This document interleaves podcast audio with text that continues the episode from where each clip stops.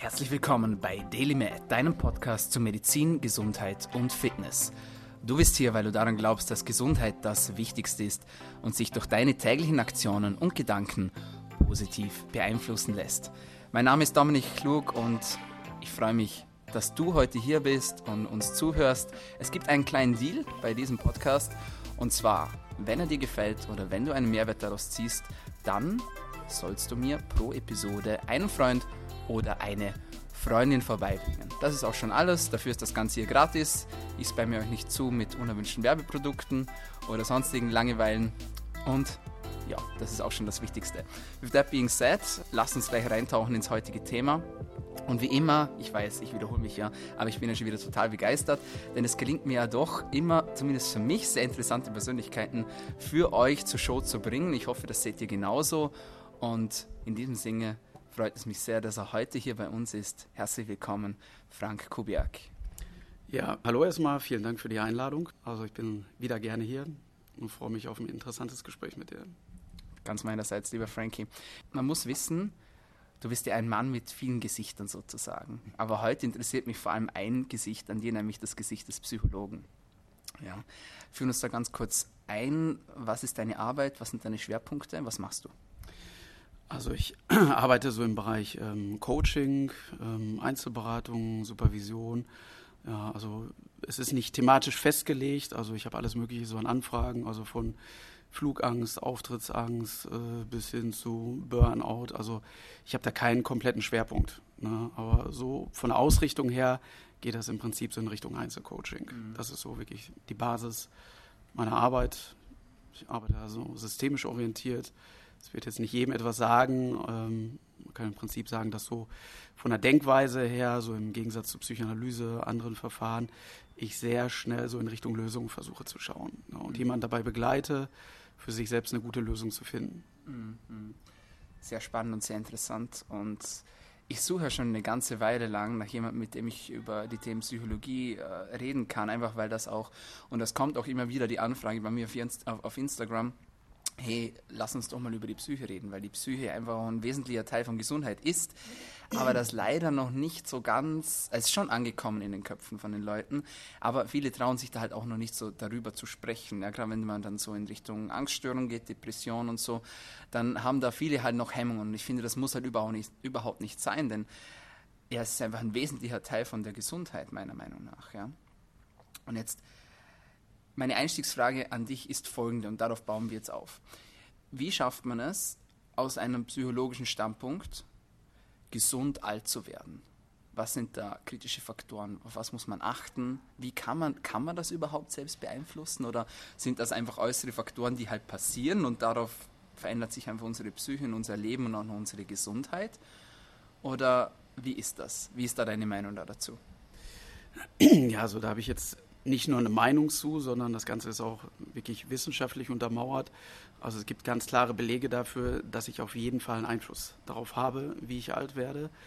Natürlich gibt es immer Faktoren, die ich nicht beeinflussen kann. Ja, ich kann natürlich eine schlechte genetische Grundausstattung haben, die bestimmte Krankheiten einfach begünstigt, bestimmte Veranlagungen. Ähm, aber ich habe einen sehr, sehr großen Einfluss darauf, ob ich gesund bleibe, ob ich krank werde. Ja, natürlich kann ich plötzlich einen Unfall bekommen, ich kann äh, sterben, es kann, können unvorhersehbare Dinge passieren, aber ich habe einen wirklich sehr, sehr großen Einfluss darauf, ja, wie ich alt werde. Und ähm, da spielt ein sehr wichtigen oder ein sehr wichtiger Faktor dabei ist die eigene Erwartung. Ja, was erwarte ich? Was du halt eben so gerade schon angedeutet hattest, Viele haben so eine Erwartung, dass Alterung so ein passiver Prozess ist. Ich habe so ein ungefähres Schema im Kopf oder wenn ich jetzt auf dein T-Shirt schaue, ein Mindset, ja, eine Erwartung, was passiert. Ja, dass viele dann schon so schematisch denken, mit 60 ungefähr stehe ich da und da, mit 70 geht das nicht mehr, so mit 80 äh, laufe ich ganz sicher am Rollator. Ja. Und es gibt halt auch immer wieder Ausnahmen. Ja, 80-Jähriger der beim äh, was weiß ich, Hawaii-Marathon mitmacht und das ganze Ding auch noch schafft.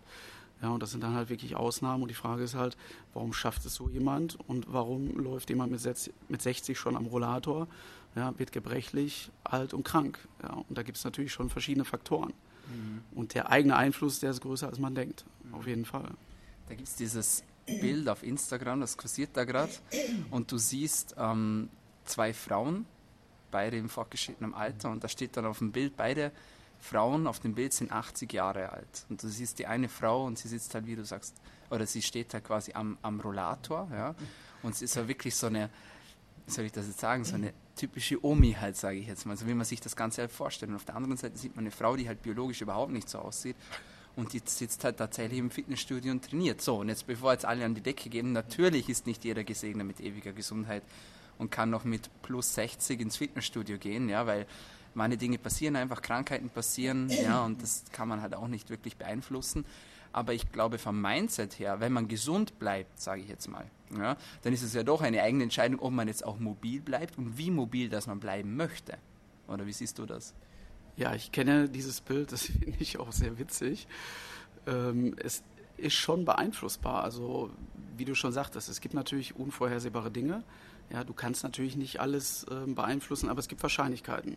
Mhm. Ja, so wie in jeder Statistik, äh, so wenn ich rauche, steigt die Wahrscheinlichkeit, dass ich Lungenkrebs bekomme. Aber ich kann natürlich trotzdem auch rauchen und werde alt und äh, sterbe an was ganz anderem. Ja, das kann natürlich auch sein. Mhm. Aber genauso ist es halt auch in diesem positiven Bereich, dass ich bestimmte Dinge tun kann und wirklich gesund alt werde und damit einfach die Wahrscheinlichkeit steigere, mhm. dass es so wird. Ja, mhm. du willst was fragen? Ist gut. Ähm, wie, wie schafft man das? Lass uns reintauchen. Was, also ja. practical werden, ja. Wie, wie schafft man das? Gut, es gibt natürlich, ähm, also viele konzentrieren sich sofort auf Ernährung, Bewegung, Sport. Das ist alles gut, alles richtig, auch alles sehr, sehr wichtig. Aber es gibt auch mehrere Studien, die wirklich darauf hinweisen, dass wirklich so diese, dieser Mindset, also diese innere Haltung, die Einstellung oder die Erwartung auch, die ich habe, dass die da wirklich eine sehr große Rolle spielt. Ja. Muss, ich das, muss ich das quasi täglich manifestieren? Muss ich das niederschreiben? Reicht es, wenn ich mir das sage am Morgen? Reicht es, wenn ich das denke? Wie, wie, wie schafft man das? Es muss erstmal ähm, so eine Art Umdenken stattfinden. Wir sind ja auch auf eine bestimmte Denkart konditioniert. Ja, also ich finde das zum Beispiel immer sehr, sehr witzig, wenn ich so, so, ältere Menschen sehe. Das ist jetzt auch nicht böse gemeint, so sich jetzt also keiner auf den Fuß getreten fühlen, aber man erkennt sie immer in so einer gewissen Einheitskleidung. Ja, ältere Menschen siehst du immer in so einem orange-beige-Ton. Ja, dann siehst du die Männer mit so einem karierten Hemd und eine Weste. Das ist alles sehr einheitlich. Ja, also irgendwie entwickelt sich ab einem gewissen Alter so, so, so, so eine Schiene, so eine Bahn, wo sich alle, sage ich mal, drauf zubewegen. Und dann gibt es die, die überhaupt nicht in so ein Schema passen. Das hat jetzt aber auch noch nicht direkt was damit zu tun, sondern die Frage ist halt, welches Bild habe ich davon, wenn ich alt werde? Was habe ich im Kopf, wenn ich denke, ich werde 80?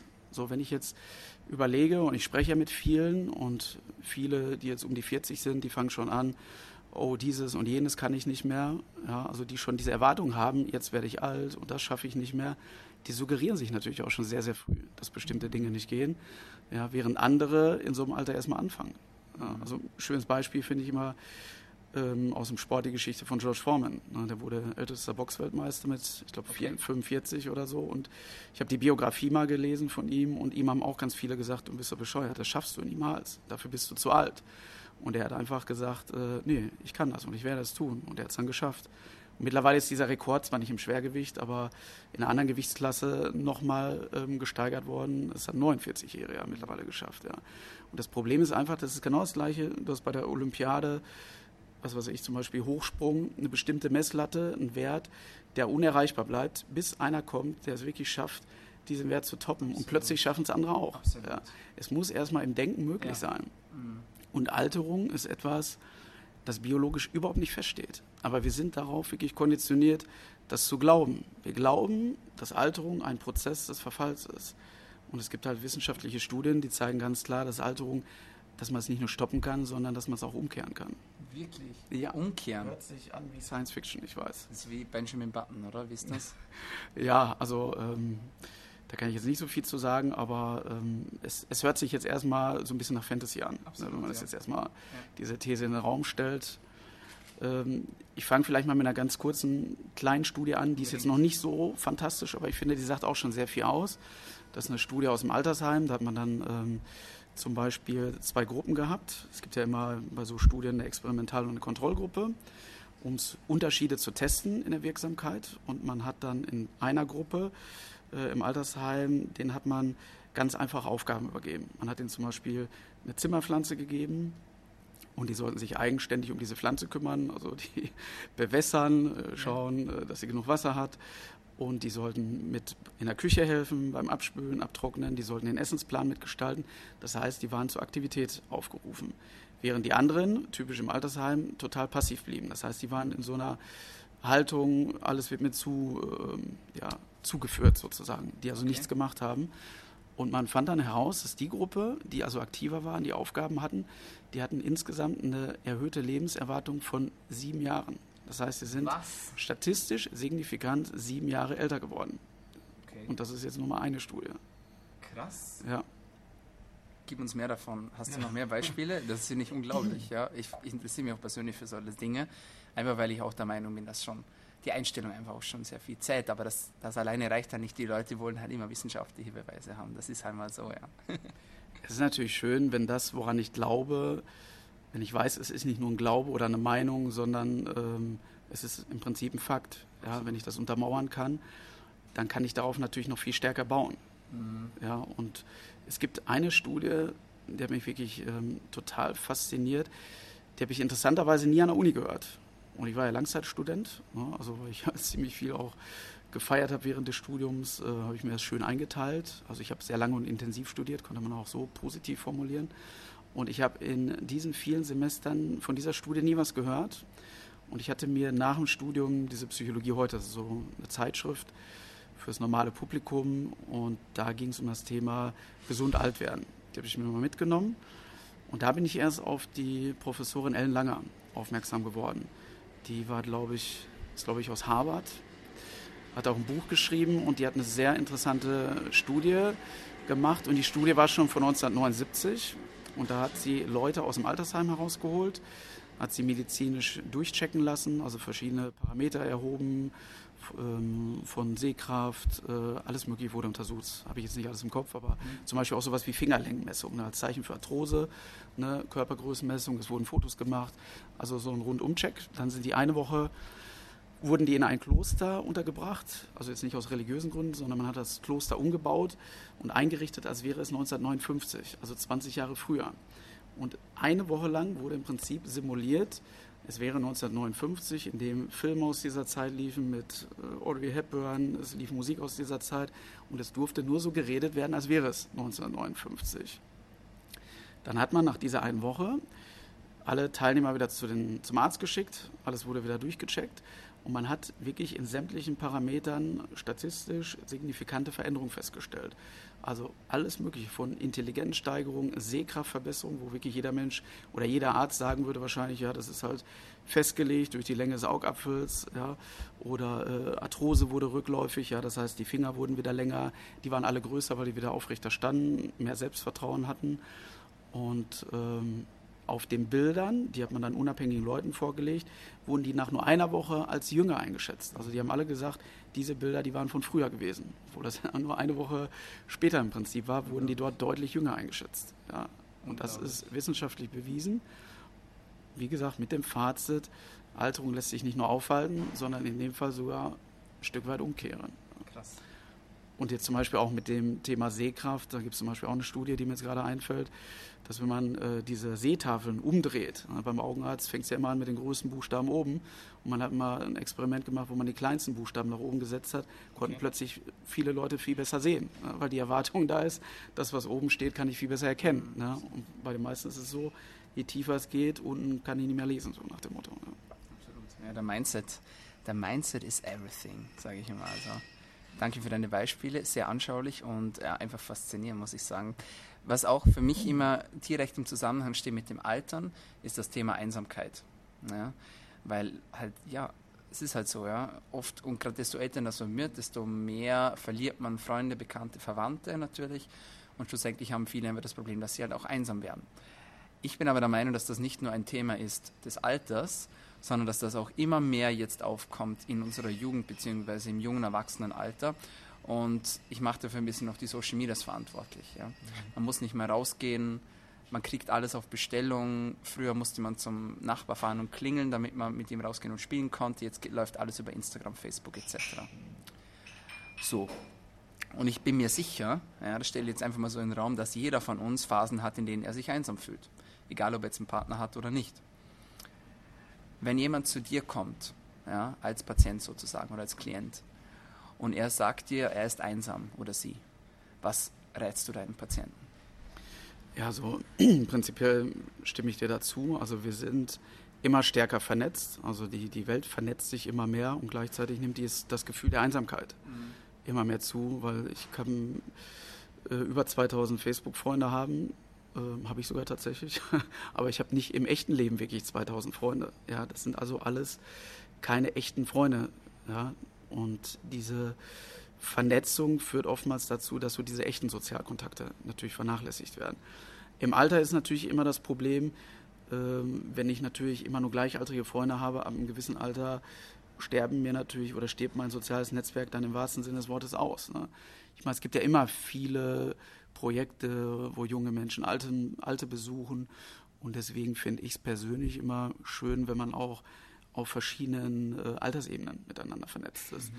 Natürlich ist das auch immer so ein Themending. Ja? Wenn ich jetzt ähm, ein gemeinsames Thema habe, dann überbrückt das natürlich auch einen Altersunterschied. Ja? Und deswegen würde ich da halt immer empfehlen, wirklich zu gucken, gibt es irgendwie einen Verein, eine Einrichtung, wo man halt auch ein Thema miteinander teilt. Mhm. Ja? Äh, was weiß ich, Sport oder sowas, ja, wo du wirklich ältere, jüngere hast. Ja, aber man hat halt eine gemeinsame Basis, nämlich ein gemeinsames Thema. Ja. Mhm. Und deswegen ist es immer gut, der Mensch ist halt ein soziales Wesen. So Beziehungen können Ressourcen sein, ja. Und deswegen ist es immer wichtig, da halt auch aktiv zu werden. Und wenn man sich dann einbuddelt, ist natürlich immer so ein Negativkreislauf. Ne? Du fühlst dich einsam, wirst vielleicht auch depressiv und das führt dann zum Rückzugsverhalten. Mhm. Und dadurch ist es dann so eine Negativspirale. Das heißt, das Ganze verstärkt sich dann natürlich. Ja.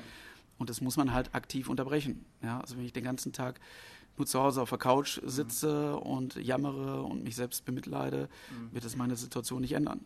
Mhm, ja. Absolut. Und manchmal ist proaktives Verhalten einfach gefragt. Warum brauche ich diese zweite Person oder auch dritte Person, ja, sage ich jetzt mal? Weil ich sage jetzt mal, wenn ich mich jetzt einsam fühle, dann habe ich quasi die Herausforderung, dass ich mich einsam fühle und dass ich das ändern möchte. Der Schlüssel ist quasi die zweite Person oder eine Personengruppe, wie du jetzt gesagt hast, zum Beispiel im Verein, oder? Andere Situation. Ich habe psychisches Problem, sage ich jetzt mal, ja, Depression, Angststörung, whatever. Warum braucht es eine Gesprächstherapie? Warum braucht es diesen sozialen Austausch? Warum braucht es diesen Kontakt? Warum reicht das nicht, wenn ich einfach mit einem Therapeut chatte oder dem auf, auf Instagram schreibe oder meinen Freunden auf Instagram schreibe? Warum, was, was ist das Besondere an der zwischenmenschlichen Interaktion, deiner Meinung nach? Ja, also an dem Punkt muss ich jetzt sagen, ähm, das würde ich jetzt gar nicht differenzieren, weil es gibt durchaus jetzt mittlerweile auch Online-Therapien, die jetzt immer mehr in Gang kommen. Das okay. heißt, man hat dann so eine Art von Beratungs-Flatrate, das hört sich jetzt nicht so schön an. Ja, aber es gibt verschiedene Projekte, Therapie ist auch wirklich online anzubieten, ja, dass man im Chat ist. Und ich habe dann tatsächlich auch geglaubt, das ersetzt eine echte Face-to-Face-Beziehung nicht. Aber es gibt Studien darüber, über die Effektivität von Online-Therapie. Und die sind durchaus, ähm, soweit ich weiß, nach aktuellem Stand der Dinge, nicht deutlich schlechter als eine Face-to-Face-Therapie. Es liegt ganz einfach daran, auch wenn ich nur in Anführungsstrichen online mit jemandem in Kontakt bin, habe ich aber trotzdem eine Beziehung. Oftmals sogar eine bessere Beziehung, weil ich viel mehr ähm, Interpretationsspielraum habe. Ich kann noch viel mehr hineininterpretieren. Der Therapeut am anderen Ende ist für mich vielleicht sogar der noch perfektere Mensch, weil im persönlichen Interaktionsgeschehen äh, können natürlich immer auch Fehler passieren. Es können immer mal Dinge auftauchen, wo man unzufrieden ist. Mhm. Und in diese Online-Beziehung wird halt sehr viel hineinprojiziert. Also da gibt es durchaus einen Effekt. Ja. Ähm, an sich Therapie, man braucht natürlich ein Gegenüber. Ne? Man kann sich nicht selbst in dem Sinne therapieren. Natürlich kann man sich auch ein Stück weit selbst coachen, aber es gibt natürlich auch Bereiche, wo du diese zweite Person brauchst, die sozusagen stellvertretend für dich diese Ressourcen bereitstellt. Ja.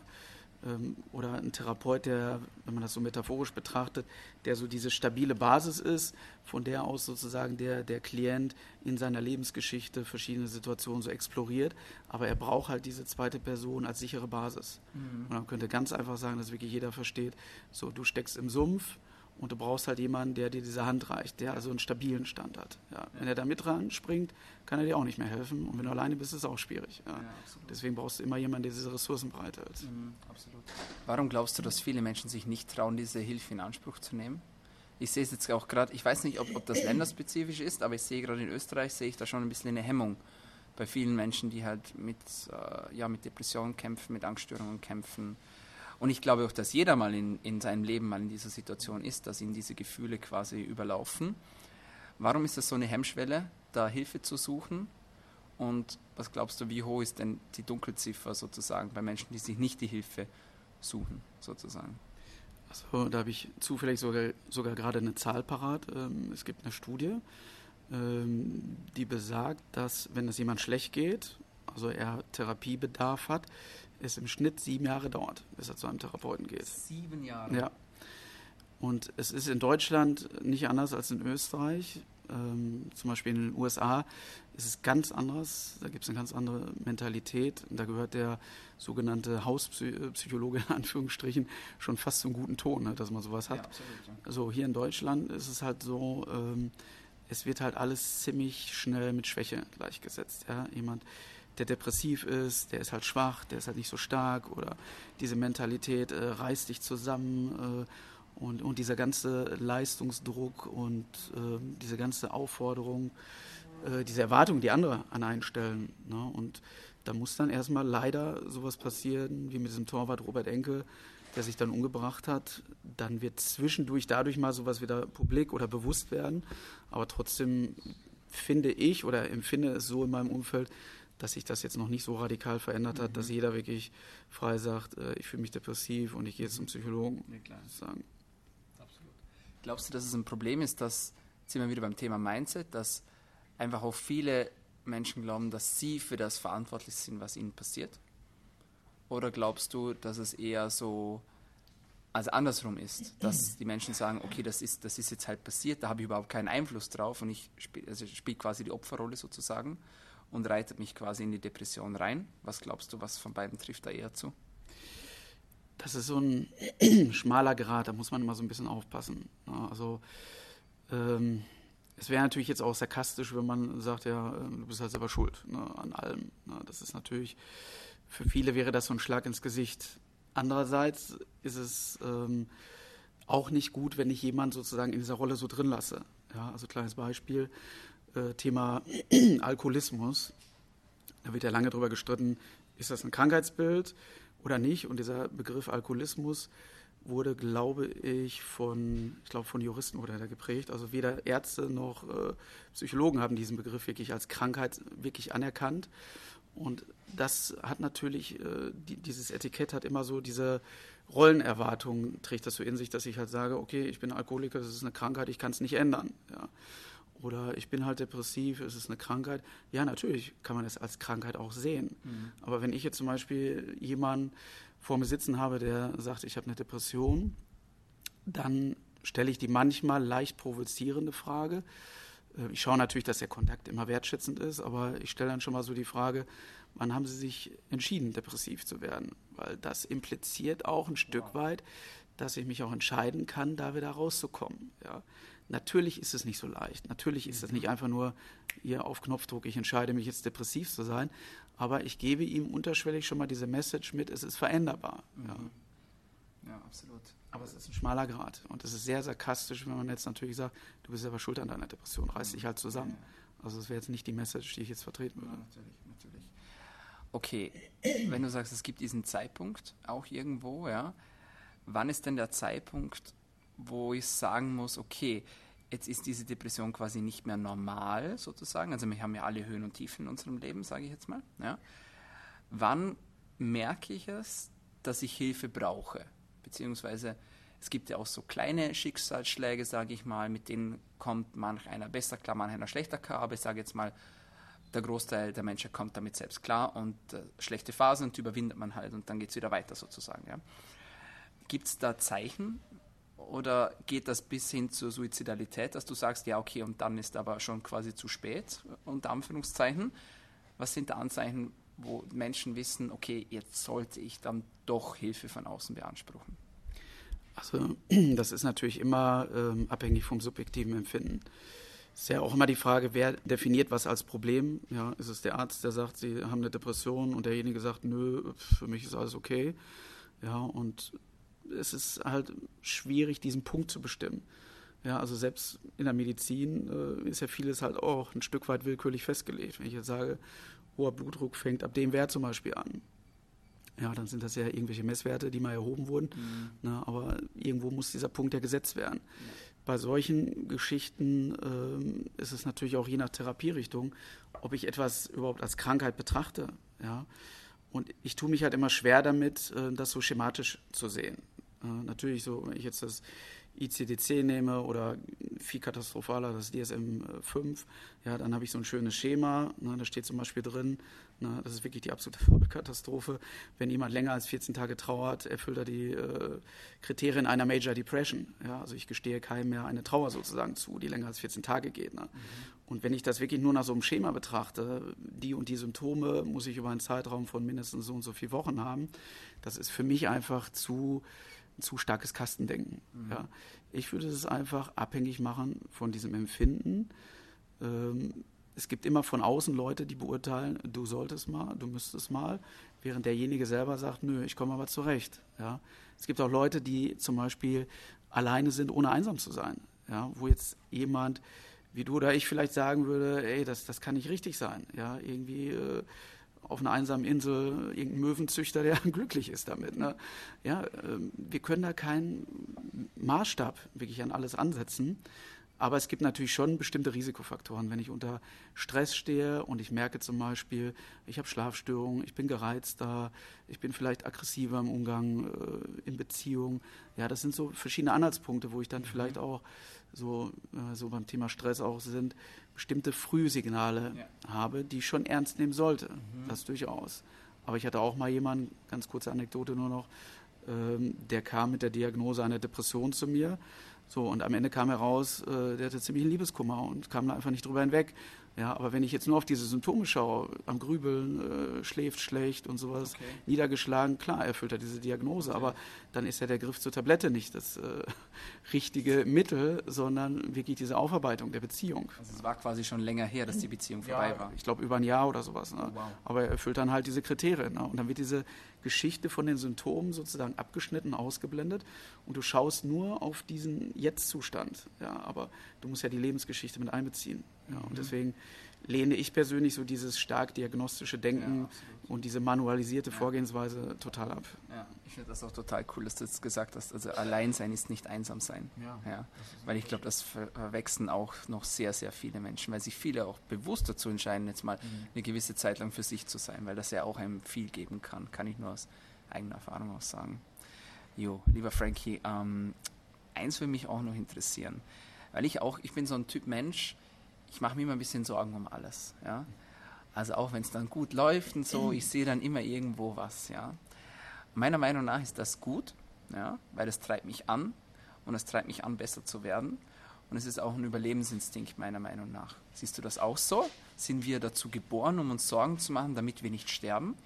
Also wenn wir so quasi jetzt zurückgehen, so Steinzeitalter, ja, so quasi man muss äh, darüber nachdenken, okay, jetzt gibt es zwar vielleicht keinen Löwen, der mich befallen könnte, aber vielleicht irgendwie ein Flusspferd oder so, ja.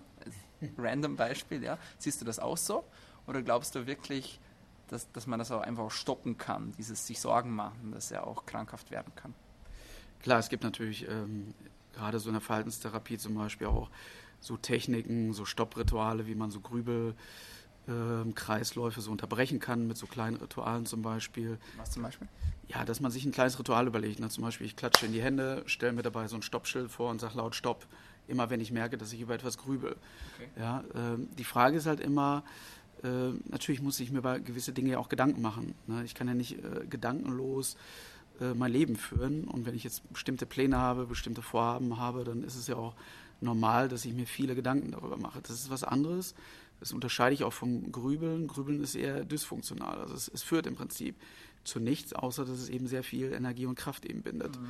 Und ähm, Grübeln, das erkennt man auch daran, dass es eigentlich kein Ende nimmt. Ja, also man kommt nie an einen Punkt an, wo man sagt, so jetzt habe ich das zu Ende gedacht, ja, sondern es sind so, man nennt das in der Psychologie auch so kontrafaktisches Denken, ja, also ein Denken, das sich von der jetzigen Realität äh, ein Stück weit löst, ja, und dadurch komme ich natürlich auch in Sorgen und Ängste rein. Ne? Was ist, wenn ich mhm. nächste Woche pleite gehe, wenn meine Projekte nicht funktionieren, wenn dieses oder jenes nicht passiert, ja. ja.